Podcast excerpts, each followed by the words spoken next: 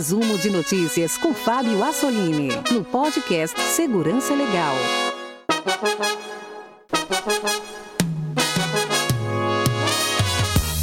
Bem-vindos a mais um resumo de notícias do podcast Segurança Legal, edição 261, gravada em 13 de dezembro de 2020.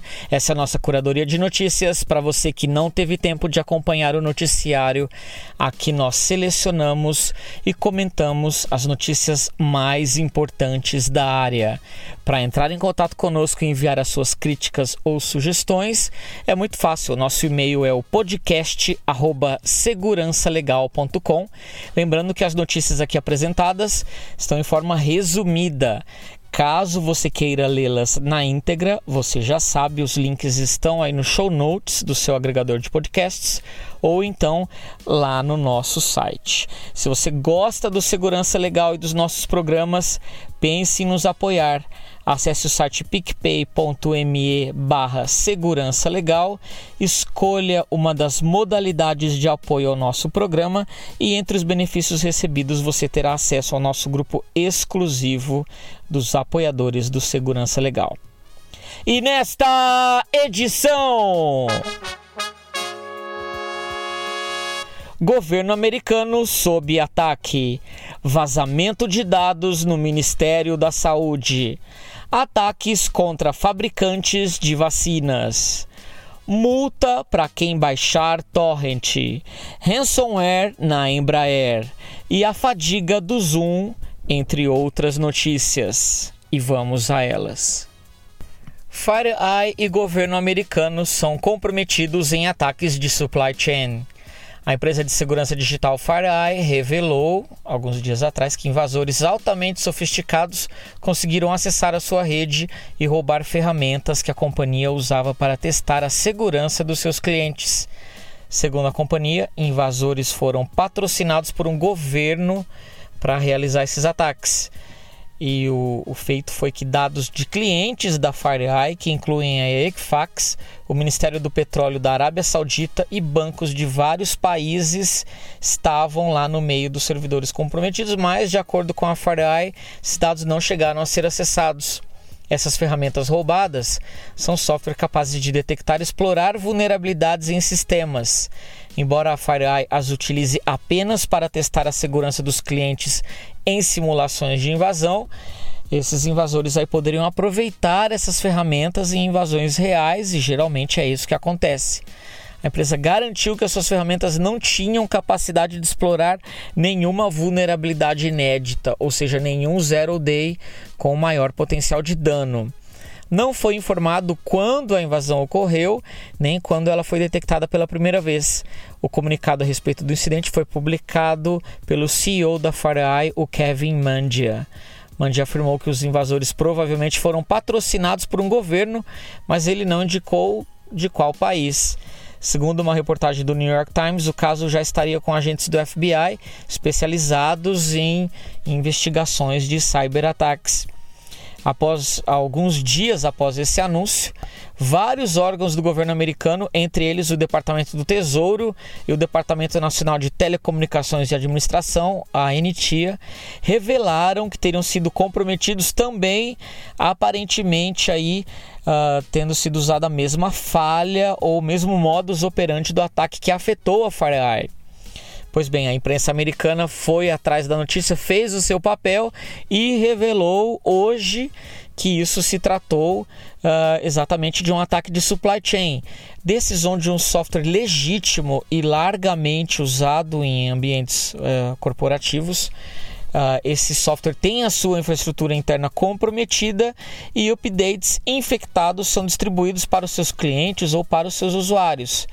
Claro que esse não é o primeiro ataque do tipo. Nossos ouvintes aí vão se lembrar do ataque do ransomware NotPetya, que explorava vulnerabilidades de um software contábil e também do software CCleaner, que sofreu um ataque e um backdoor foi instalado justamente para possibilitar a invasão de empresas que usavam o CCleaner. Depois que o ataque uh, foi noticiado na imprensa por vários órgãos, pelo New York Times, pela Reuters, a própria FireEye veio hoje a público detalhar o ataque que, que eles sofreram e eles deixaram claro aí que foi usado uh, esse software que provavelmente era usado dentro da rede deles e através desse software backdoorizado os invasores tiveram acesso à rede da FireEye e consequentemente em outros órgãos do governo americano. O software comprometido se chama Orion, ele é produzido pela empresa americana SolarWinds. E eu tenho certeza, ouvintes, que vocês vão ouvir muito sobre esse nome nessa próxima semana.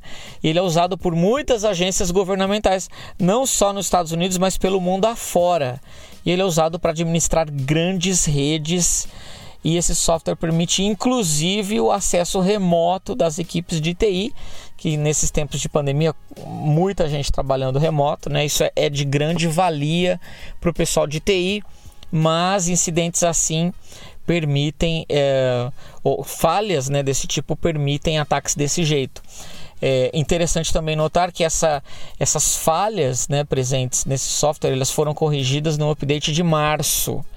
Ou seja, de março até hoje, muita empresa aí usando software é, vulnerável, né? E isso, claro, permitiu a ação dos invasores. A imprensa americana, né, claro, saiu correndo aí para fazer a atribuição do ataque, atribuindo tudo isso a invasores russos. Mas isso ainda precisa de confirmação Vejamos o que mais será revelado na próxima semana aí sobre esse grande ataque que eu tenho certeza está aí na lista uns, de, entre os maiores cyberataques já sofridos por um governo. A extensão disso ainda será revelada. Falhas no Ministério da Saúde expõem dados pessoais de mais de 200 milhões de brasileiros. Pois é, caro ouvinte, ao menos 16 milhões de brasileiros que tiveram diagnóstico suspeito, confirmado ou foram internados com Covid-19 ficaram com os dados pessoais e médicos expostos na internet durante quase um mês por causa de um vazamento de senhas no sistema do Ministério da Saúde. Exposição desses dados não foi causada por um ataque criminoso nem por falha de segurança do sistema. Pelo contrário, elas ficaram abertas para consulta depois que um funcionário do Hospital Albert Einstein divulgou uma lista com usuários e senhas que davam acessos a esse banco de dados das pessoas testadas, diagnosticadas e internadas com o Covid em 27 estados do Brasil. E como desgraça pouco é bobagem, né? Eu li na chamada dessa notícia que foram 200 milhões, né? Exatamente isso, dois incidentes. No primeiro aí foram dados 16 milhões de cidadãos que foram expostos mas sempre tem como piorar. E foi exatamente o que aconteceu. Uma nova falha de segurança nos sistemas de notificações do Covid-19 usado pelo Ministério da Saúde deixou exposto o da, durante seis meses dados pessoais de mais de 200 milhões de brasileiros. Né? Não significa que esses dados vazaram, mas sim que eles ficaram expostos, ou seja, qualquer pessoa ciente em, em saber como acessar esse sistema poderia obter esses dados. É, ficaram abertos para consulta as informações de qualquer brasileiro cadastrado no SUS ou beneficiários de um plano de saúde, ou seja, bem provável toda a população. Segundo uma investigação feita pelo jornal Estadão, foram expostos cerca de 243 milhões de registros nos quais constavam informações como número de CPF, nome completo, endereço e telefone. O total de registros é maior do que a população do país, atualmente em cerca de 210 milhões. Isso porque há informações de pessoas que já morreram lá nesse banco de dados e até essas informações foram expostas. Mais uma vez, o problema foi causado por exposição indevida de login e senha.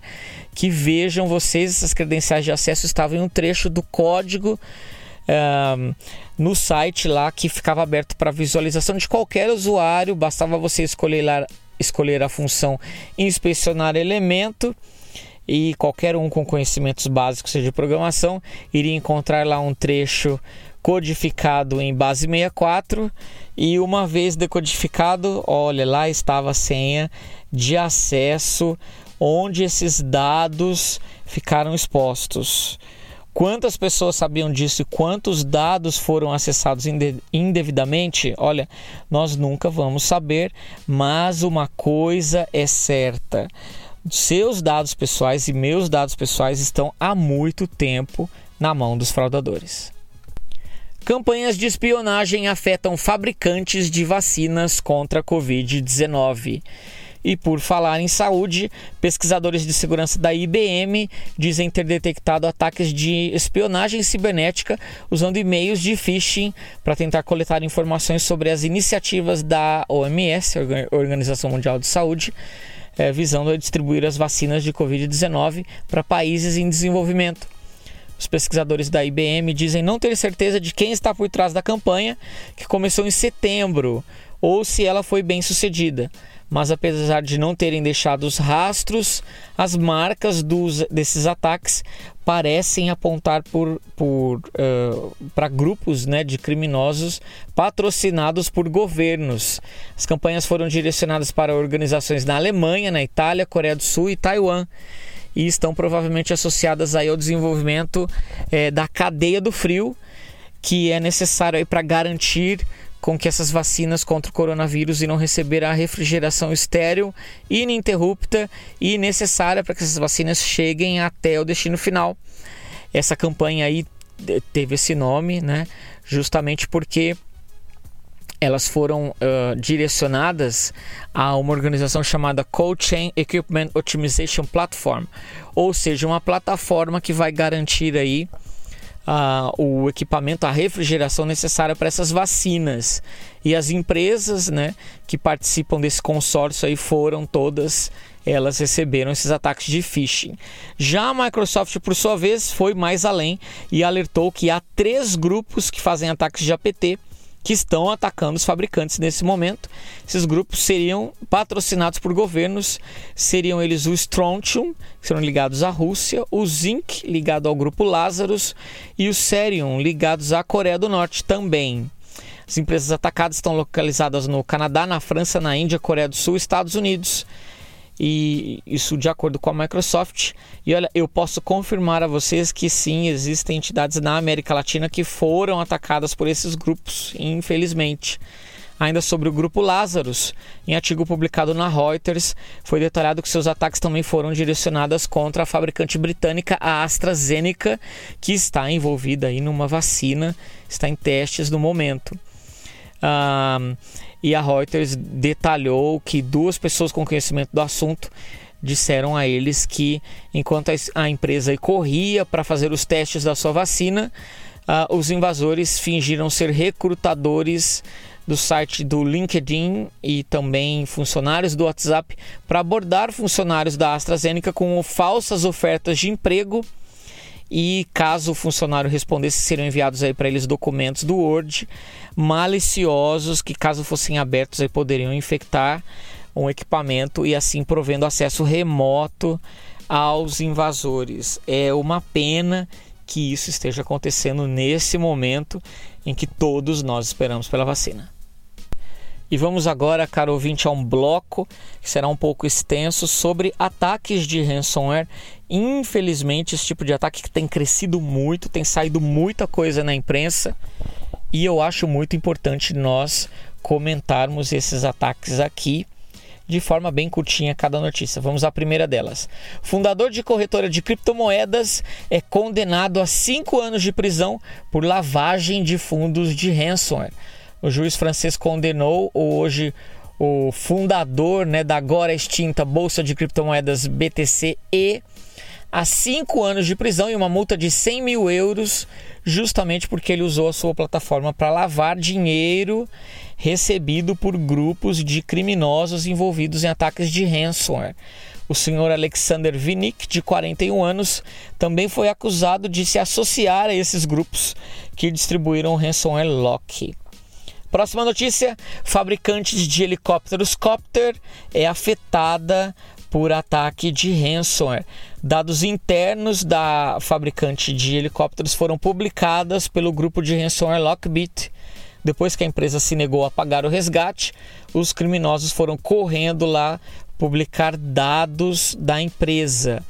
A Copter recentemente foi adquirida pela empresa Leonardo, que é famosa fabricante aí de produtos e soluções na área de defesa, na área militar, a empresa italiana e essa sua uh, subsidiária a Copter foi comprometida. Próxima notícia: ataque de ransomware afeta a brasileira Embraer, terceira maior fabricante de aeronaves no mundo. A Embraer foi alvo de um ataque cibernético aos seus sistemas, que resultou aí no vazamento de dados da empresa. Em fato relevante, ela publicou no final do mês passado que eles, uh, a fabricante de aviões disse que, que o ataque foi identificado no dia 25 de novembro, deixando indisponível o acesso a sistemas críticos da empresa. Pois bem, Uh, a Embraer não, de, não detalhou muito sobre o ataque, mas os operadores do Ransom X, que é o mesmo grupo de ransomware que atacou o STJ, começaram a publicar na Dark Web uma série de documentos confidenciais obtidas da rede da Embraer. Esse ransomware, antes de criptografar os dados, ele vazou esses dados é, da empresa, né, da Embraer, e começou aí a publicar. Das quatro grandes pastas vazadas, com mais de 200 documentos é, obtidos aí pelo grupo. Uh, uma delas contém 22 arquivos em formato PDF que detalham uma grande venda, um acordo comercial grande da Embraer com o governo da Nigéria, país africano aí que comprou o, a aeronave A29, o Super Tucano, que é atualmente o, o principal caça de ataque militar vendido aí pela Embraer para diversos países no mundo. E olha, tinha código-fonte, documentos bastante sensíveis que infelizmente foram vazados e afetaram a fabricante brasileira. Próxima notícia: fabricante de chips Advantech confirma ataque de ransomware. A Advantech fabrica chips e processadores usados especialmente em dispositivos IoT.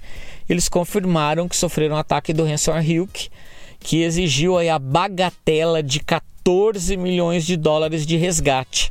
Claro que a empresa não pagou e com isso dados começaram a ser publicados na dark web. Essa é a forma usada por esses grupos para pressionar um acordo, né? Mas muitas empresas não pagam. A Advantech tem 8 mil funcionários e atua em 92 países. Próxima notícia: Foxconn, a gigante dos eletrônicos, é atacada por ransomware. É, caro ouvinte, não escapa ninguém. A gigante dos eletrônicos, a Foxconn, que fabrica os iPhones da Apple, entre outros produtos, ela, em sua unidade fabril no México, sofreu um ataque de ransomware onde arquivos internos foram roubados antes de serem cifrados. A empresa, olha, é, a Foxconn é realmente gigante. Eles registraram ano passado um lucro de 172 bilhões de dólares. Vejam vocês, a empresa tem 800 mil funcionários em todo o mundo. O culpado do ataque foi o ransomware Doppelpaymer e publicou diversos arquivos vazados da empresa, incluindo aí documentos e relatórios de negócios. E o pedido de resgate também foi bem baixinho, né? Foi a bagatela de 34 milhões de dólares. Próxima notícia: empresa de games Capcom é afetada por ransomware. É, caro ouvinte, é essa mesmo. Você que gosta de jogos, a japonesa Capcom, fabricante aí do Super Mario, Resident Evil, entre outros jogos clássicos aí, confirmou que foi afetada pelo ransomware Ragnar Locker. Nem os joguinhos escapam da fúria desse pessoal. Próxima notícia: processadora de pagamento T-Sys foi atingida por ransomware. A Total System Services, que é a empresa de processamento de pagamentos que opera inclusive aqui no Brasil, foi apontada aí pelos operadores do ransomware Ryuk, novamente, como sendo uma vítima dos seus ataques. O jornalista norte-americano Brian Krebs informou que após o incidente os invasores aí publicaram muitos dados roubados da empresa e prometeram publicar ainda mais. O primeiro pacotinho tinha mais de 10 gigas de dados. Próxima notícia: ransomware oportunista já atacou mais de 83 mil servidores MySQL. Pesquisadores do Guardcore revelaram que uh, diversos uh, servidores de MySQL no mundo estão sendo invadidos por meio da exploração de credenciais de acesso fracas. Trata-se do ransomware Please Read Me, que já fez mais de 83 mil vítimas. No entanto, considerando aí o universo de 5 milhões de instalações de MySQL no mundo, esse ransomware ainda tem um potencial enorme de se espalhar. Muito bem, ouvinte, muita notícia de ransomware. Vamos à última delas, né? Ufa, finalmente. Grupos de ransomware publicam anúncios no Facebook visando envergonhar as vítimas. Como se não bastasse já todo o desgaste das vítimas pelos ataques de verem seus dados publicados né, e vazados por aí. Uh, esses grupos de ransomware têm indo além. Eles têm uh, publicado anúncios no Facebook, no Facebook visando uh, envergonhar essas empresas, né? direcionando inclusive esses anúncios para eh, empregados que têm perfis no Facebook. Né? Isso foi revelado pelo jornalista Brian Krebs, que mostrou que o grupo Ragnar Locker começou a exibir aí anúncios para funcionários da empresa italiana de bebidas Campari, é aquela mesma empresa lá da bebida vermelha, que é claro, a empresa não pagou o resgate e com isso uh, a empresa, o, o grupo né, de criminosos começou aí a envergonhar e postar anúncios lá no Facebook. Mas agora a pergunta que não quer calar: como pode o Facebook aceitar um anúncio pago de, desse grupo, né? Permitir com que a sua plataforma seja usada para isso? PL que aumenta a pena para fraudes eletrônicas é aprovada no Senado. Pois é, caro ouvinte, o Senado aprovou na semana passada um projeto de lei, né, o PL, elaborado pelo senador Isalci Lucas, do PSDB do Distrito Federal, que prevê o agravamento das penas para quem cometer fraudes em meio eletrônico, conectado ou não à internet. A proposta modifica o artigo 155 do Código Penal, aumentando as penas que podem ir de 3 a 6 anos de reclusão Anteriormente, aí, essa lei previa prisão de 1 a 4 anos para esse tipo de infração, mas como, como nós sabemos, infelizmente, fraudador eletrônico no Brasil, fraudador cibernético, raramente fica preso. A grande maioria aí tem as benesses da lei ao seu favor, o que, claro, facilita a impunidade. Vejamos se esse PL se converte em lei. Vulnerabilidade zero click no Wi-Fi do iPhone permitia roubo de dados. No início deste ano, a Apple corrigiu uma das vulnerabilidades mais impressionantes de todos os tempos no iPhone. Aliás, no início deste mês, ou um bug de corrupção de memória no kernel do iOS que dava acesso aos atacantes aí um acesso remoto a todo o dispositivo através da rede Wi-Fi, sem a necessidade de interação do usuário. Esse tipo de vulnerabilidade é o que nós chamamos de zero click e, claro, são as mais críticas que existem. E essa vulnerabilidade poderia aí é, possibilitava um exploit que era wormable, ou seja, um worm poderia ser desenvolvido explorando essa vulnerabilidade e ele poderia ir pular de um dispositivo para outro, né? É, quem encontrou essa vulnerabilidade foi o Ian Beer, que é um pesquisador do Project, Project Zero do Google, que é uma equipe lá de uh, pesquisadores que encontram falhas de diversos softwares, inclusive no Android, no iPhone. Uh, um grupo bastante respeitado. É uma postagem de gigante lá com os detalhes técnicos publicados recentemente. Bia descreveu a vulnerabilidade e a exploração da prova de conceito e ele disse que eles passaram mais de seis meses desenvolvendo isso. Quase imediatamente, outros pesquisadores de segurança perceberam aí a gravidade da vulnerabilidade. Olha, quem quiser ver o vídeo dessa vulnerabilidade sendo explorada, eu vou deixar o link lá no nosso site. É impressionante ver como, através da rede Wi-Fi, ele consegue comprometer todos os iPhones conectados a essa rede eu tenho certeza que essa, essa vulnerabilidade a ela teria recebido nota, nota máxima em qualquer programa de bug bounty, ou então seria comprada por alguns milhões de dólares no mercado underground, mas felizmente o pesquisador não fez isso, ele reportou à Apple que corrigiu a vulnerabilidade. Ataque via Bluetooth permite roubo de veículos da Tesla. Pois é, ouvinte, por falar, por, por falar em vulnerabilidades, a Tesla aí sempre se orgulhou das suas atualizações over the air enviada aí para os seus veículos conectados, né? Essas atualizações aí que corrigem bugs e adicionam novos recursos nos seus veículos. mas o pesquisador de segurança mostrou como as vulnerabilidades no sistema de entrada uh, sem chave do Tesla Model X permitem um tipo diferente de atualização. O invasor poderia reescrever o firmware de um chaveiro via conexão Bluetooth, retirar um código de desbloqueio desse uh, firmware, né? E usá-lo para roubar o carro. Isso tudo em questões de minutos, né?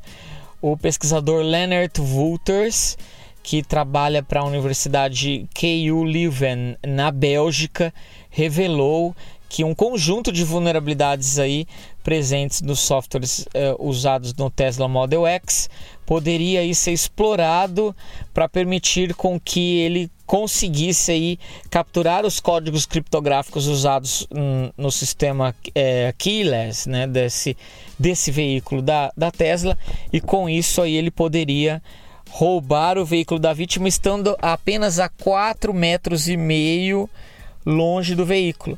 Ele usou um kit de hardware que custou cerca de 300 dólares, colocou isso dentro de uma mochila e ele ainda conseguia controlar isso via Bluetooth né, pelo próprio smartphone.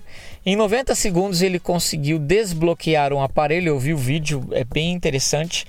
E com isso ele conseguiu até dar partida no veículo, uma vulnerabilidade impressionante. Como todos vocês já sabem, tudo que está conectado é vulnerável finalmente irão corrigir as falhas do BGP, uma peça essencial no fundamento e no funcionamento da internet. Pois é, caro ouvinte, serviços enormes aí, como os prestados pelo Google e pelo Facebook, uh, nos últimos meses aí têm apresentado alguma lentidão ou em alguns momentos parecem inacessíveis para pessoas em vários lugares do mundo. Mas olha, não se trata aí de um ataque de DOS ou mesmo falha de hardware, não. Uh, esse contratempo ele é decorrente das deficiências do protocolo BGP, que é o Border Gateway Protocol. É um sistema de roteamento universal, ele é básico e essencial para o funcionamento da internet no mundo. E as falhas presentes nesse protocolo são conhecidas há muitos anos, mas olha, nada foi feito para resolver isso. Mas agora, anos após um lento progresso na implementação de melhorias e salvaguardas no BGP, uma coalizão de parceiros de empresas envolvidas na infraestrutura da internet estão finalmente conseguindo tornar o BGP mais seguro. Esse grupo aí, que é o Normas Mutuamente Acordadas para a Segurança de Roteamento, está anunciando uma força-tarefa que vai especificamente ajudar as redes de distribuição de conteúdo, ou as CDNs, e outros serviços em nuvem a adotar filtros e verificações criptográficas necessárias para fortalecer o BGP.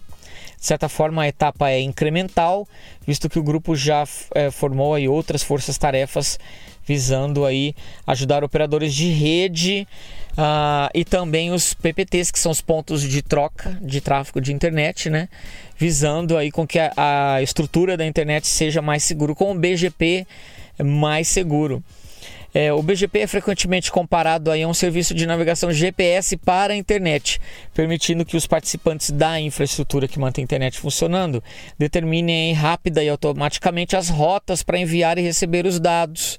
E infelizmente é muito comum ataques de BGP hijacking, onde um provedor aí anuncia uma rota ruim e com isso eles conseguem desviar tráfego a nível global. Já tiveram diversos incidentes e o que preocupa muito grandes empresas como Google e Facebook.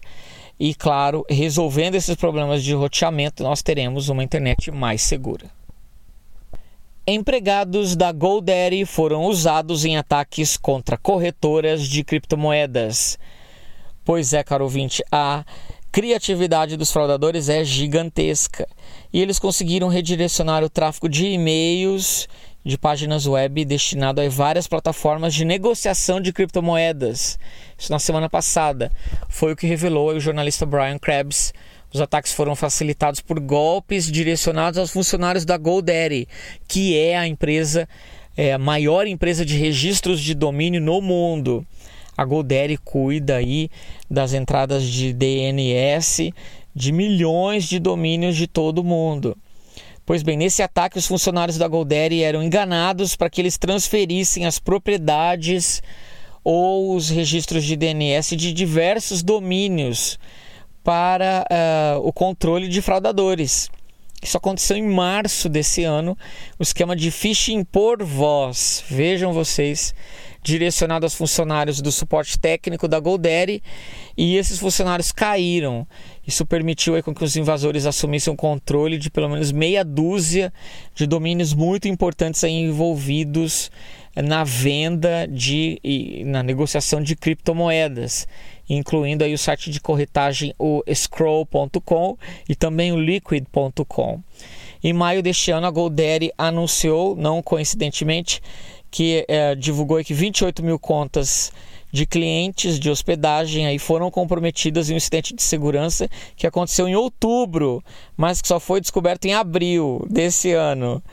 Essa última campanha aí parece ter começado por volta do dia 13 de novembro, com um ataque à plataforma de negociação de criptomoedas, todas elas clientes da GoDaddy e claro, na investigação descobriram que foi lá que começou o ataque. Isso realmente é bem preocupante para quem lida com investimento, mesmo que sejam investimentos virtuais.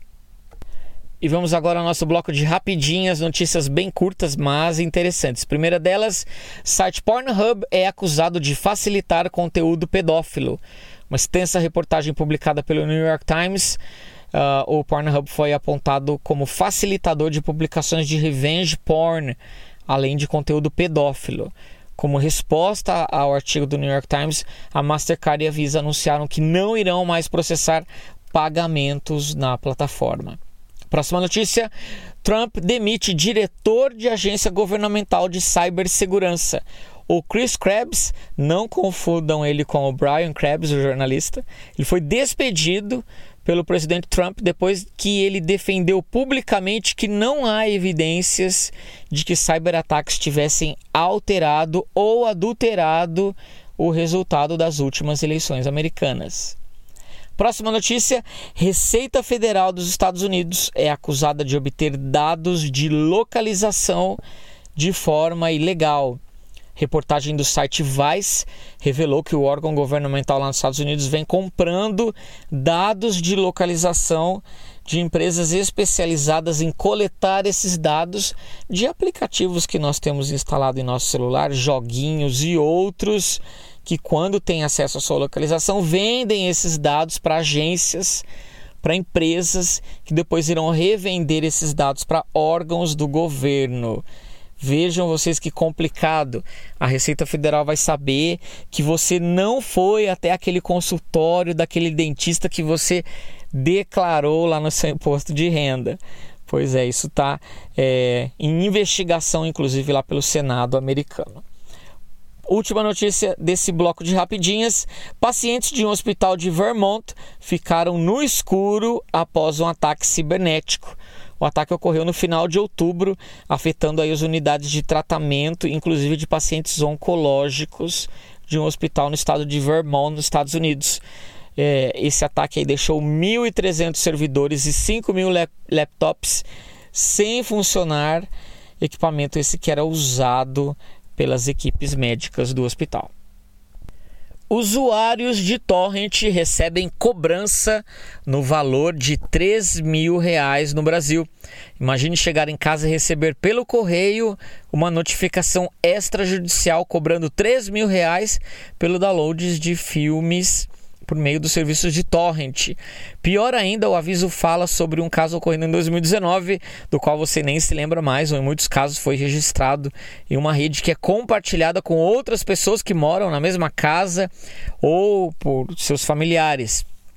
Essa foi a realidade aí de alguns, algumas dezenas de brasileiros no último mês de outubro que receberam essa cartinha pelo correio tipo de ação que é comum em países da Europa, como na Alemanha, onde leis federais proíbem o download e compartilhamento ilegal de conteúdos protegidos por direitos autorais, está chegando ao Brasil.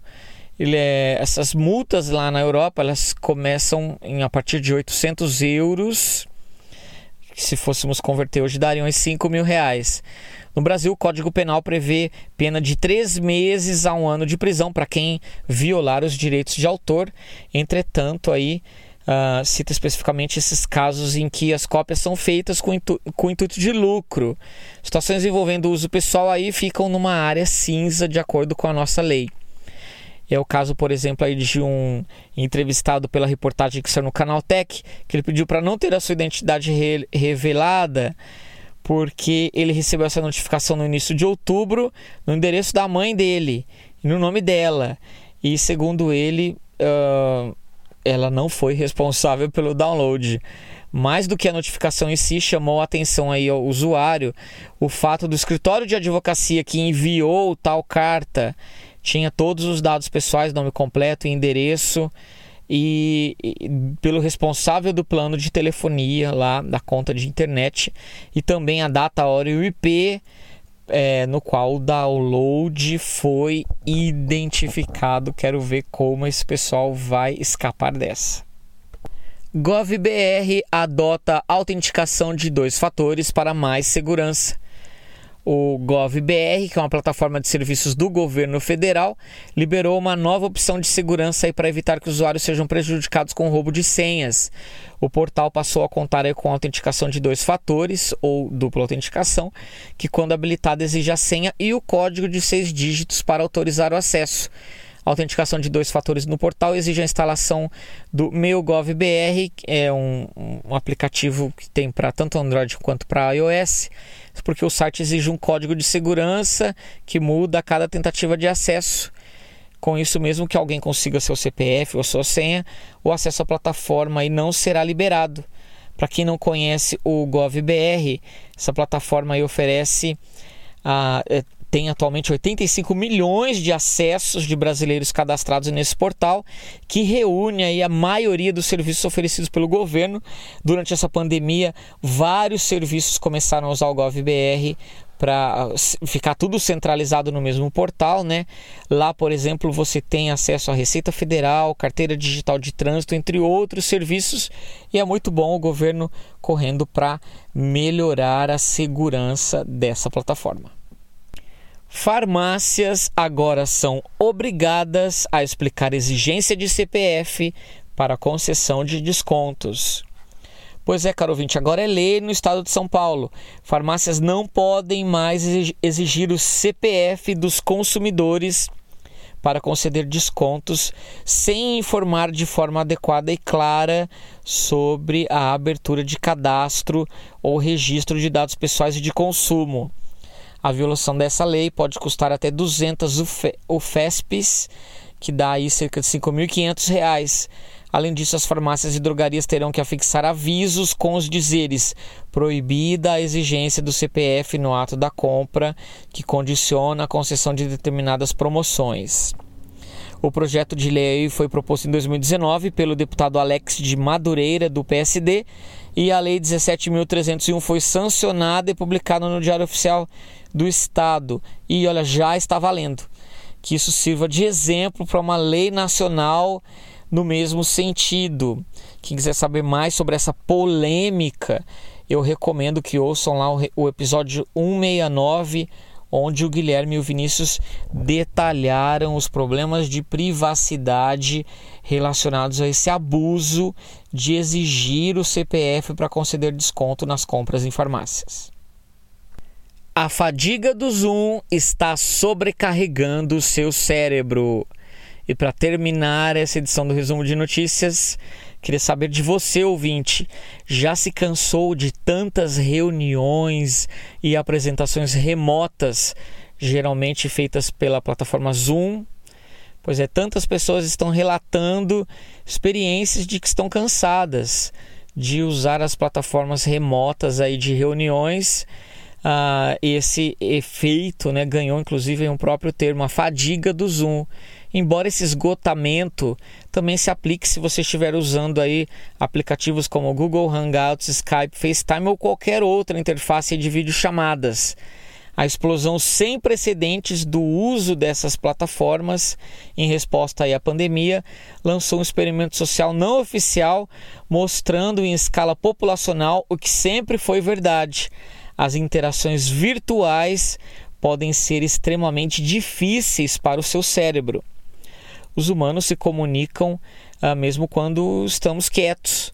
Durante uma conversa pessoal, o cérebro se concentra parcialmente nas palavras que estão sendo faladas, mas também obtém um significado adicional de dezenas de pistas não verbais, como se alguém está de frente para você ou ligeiramente virando para longe, ou se está inquieto enquanto você fala, ou se inspira rapidamente em preparação para te interromper.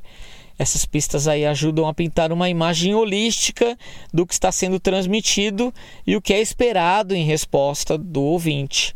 Uma vez que os humanos evoluíram como animais sociais, perceber essas dicas é natural e em muitos casos são essenciais para uma comunicação de sucesso.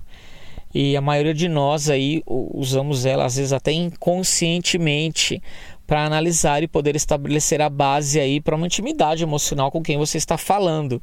Mas olha, tudo isso se perde no Zoom ou em outras plataformas de vídeo chamadas intermináveis que nós estamos uh, usando nesses dias de pandemia, enquanto todos nós estamos em quarentena ou em distanciamento social, sem poder viajar ou participar de eventos. Pois bem, é, mais detalhes sobre esse fenômeno, né?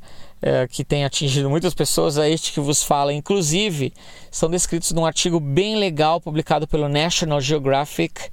Se você quiser ler mais, eu recomendo a leitura, já sabe, os links estão no nosso site. Essas são as notícias que eu tinha para apresentar para vocês. Muito obrigado por sua presença, você que veio até o final. Voltamos a nos falar na próxima edição.